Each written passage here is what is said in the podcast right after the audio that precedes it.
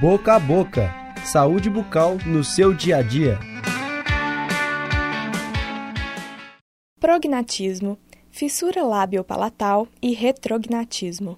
Os nomes são pouco comuns, mas representam deformidades da face e do crânio que podem acometer algumas pessoas.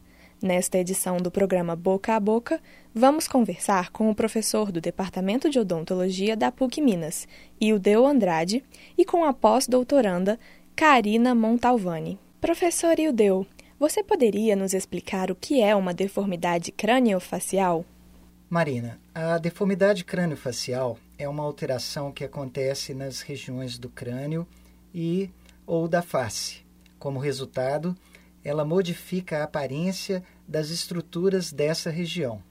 Elas podem estar presentes ao nascimento ou podem também se manifestar durante a vida dessa pessoa. Professora Karina, quais são os tipos de deformidades?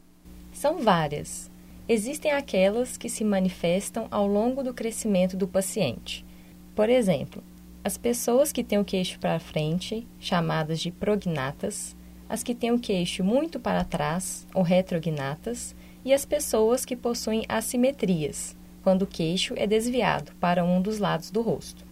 Outro tipo de deformidade é a congênita, ou seja, aquela que a pessoa nasce com ela. A mais comum é a fissura lábio-palatina, também chamada de lábio leporino.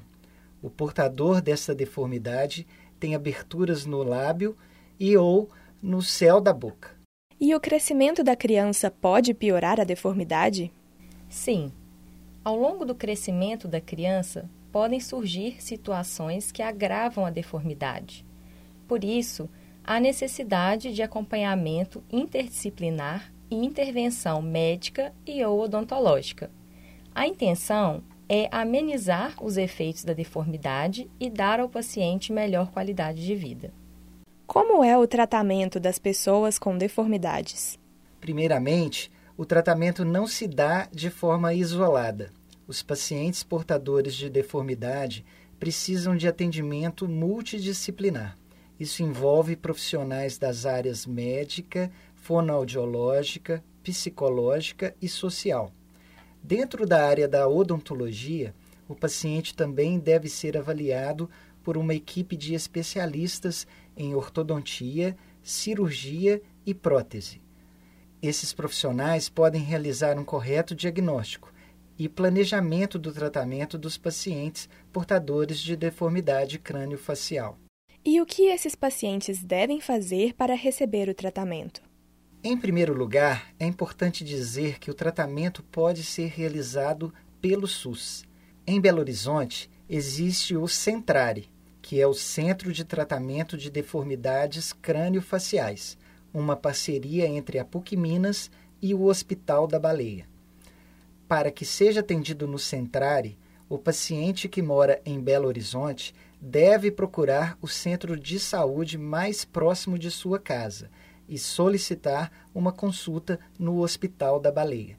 Já os pacientes que moram em outras cidades devem procurar a Secretaria de Saúde de seu município.